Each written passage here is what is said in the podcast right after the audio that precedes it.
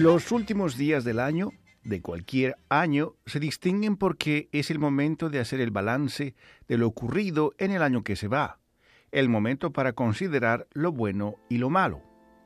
Para el mayor periódico en Canadá, publicado en la ciudad más populosa del país, el Toronto Star, el 2018 ha sido un año de odio y también de esperanza en Canadá y en todo el mundo.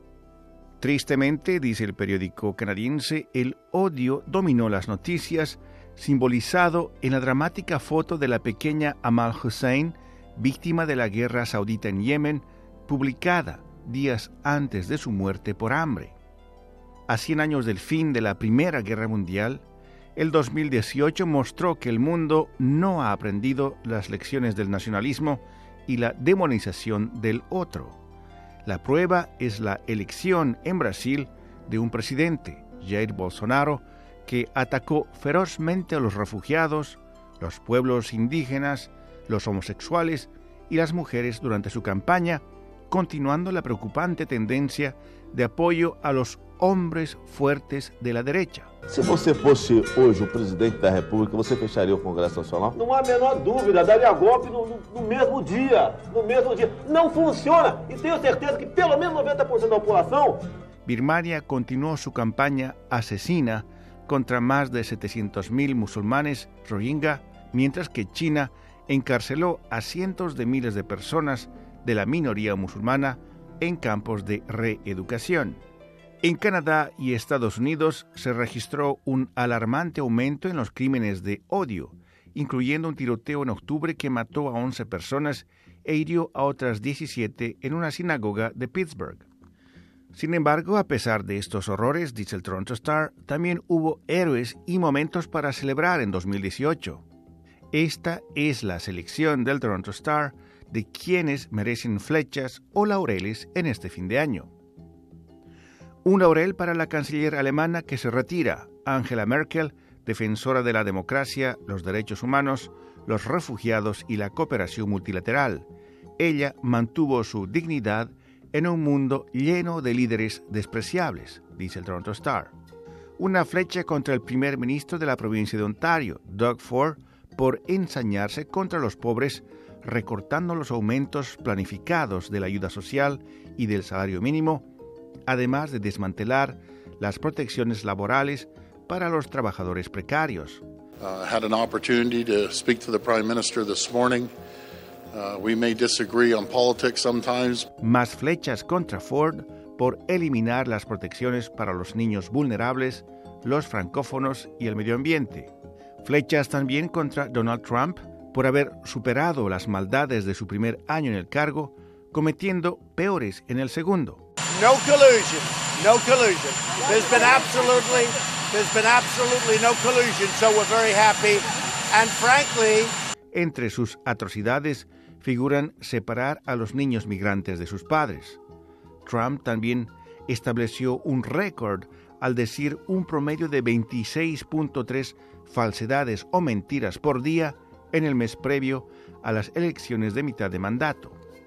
Flechas contra el príncipe heredero de Arabia Saudita, Mohammed bin Salman, por el asesinato y desmembramiento del columnista del Washington Post, Jamal Khashoggi, por el simple hecho de hacer su trabajo. Flechas también contra el presidente ruso Vladimir Putin, el hecho de que su popularidad en casa se esté hundiendo no es razón para invadir territorio de Ucrania, envenenar a sus enemigos o interferir en elecciones presidenciales que nos han traído a sujetos como Donald Trump. Laureles al primer ministro de Canadá, Justin Trudeau, por defender el medio ambiente, en contra de gente como el primer ministro de la provincia de Saskatchewan, Scott Moe, el primer ministro de la provincia de Manitoba, Brian Pallister, y el primer ministro de la provincia de Ontario, Doug Ford. One of the things we are facing in the world right now is a rise of uh, extreme populism, of the politics of fear, of division. Laureles, dice el Toronto Star, para el humilde cigarrillo de marihuana que ganó su legalidad el 17 de octubre.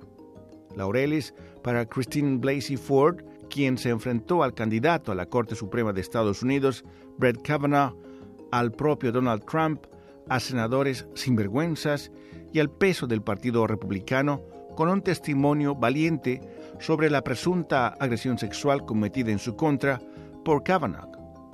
El Toronto Star también otorga laureles a la ministra canadiense de Relaciones Exteriores, Chrystia Freeland, quien mantuvo la calma y la determinación durante las intensas negociaciones del acuerdo de libre comercio con Estados Unidos y México. That was the lesson of the 1920s and the 1930s. This is now not just about Canada and the US, it's about the US and all of its closest allies. Flechas contra el líder del Partido Conservador de Canadá, Andrew Scheer, por usar a los inmigrantes para ganar las próximas elecciones federales. Hemos visto en Estados Unidos, dice el Toronto Star, lo peligroso que es esto al hablar de muros fronterizos y de arrancar a los niños de los brazos de sus padres. Laureles para el agente de policía de Toronto, Ken Lam, por arrestar en mayo, sin disparar un solo tiro, al autor de un ataque con una camioneta en la calle Young que mató a 10 personas. Laureles también para los estudiantes de Parkland, Florida, quienes después del tiroteo cometido en su escuela secundaria, en el que murieron baleados 17 estudiantes y maestros, lanzaron el movimiento Nunca Más MSD y organizaron marchas alrededor del mundo para pedir leyes más estrictas para prevenir la violencia cometida con armas de fuego. Laureles también para el movimiento Me Too, Yo también, no solo una avalancha de acusaciones continuó derribando a hombres poderosos y abusivos en todo el mundo, sino que la misoginia que reina en la Casa Blanca de Trump alentó a un número récord de mujeres a movilizarse, a presentarse como candidatas a cargos públicos y a ganar en las urnas.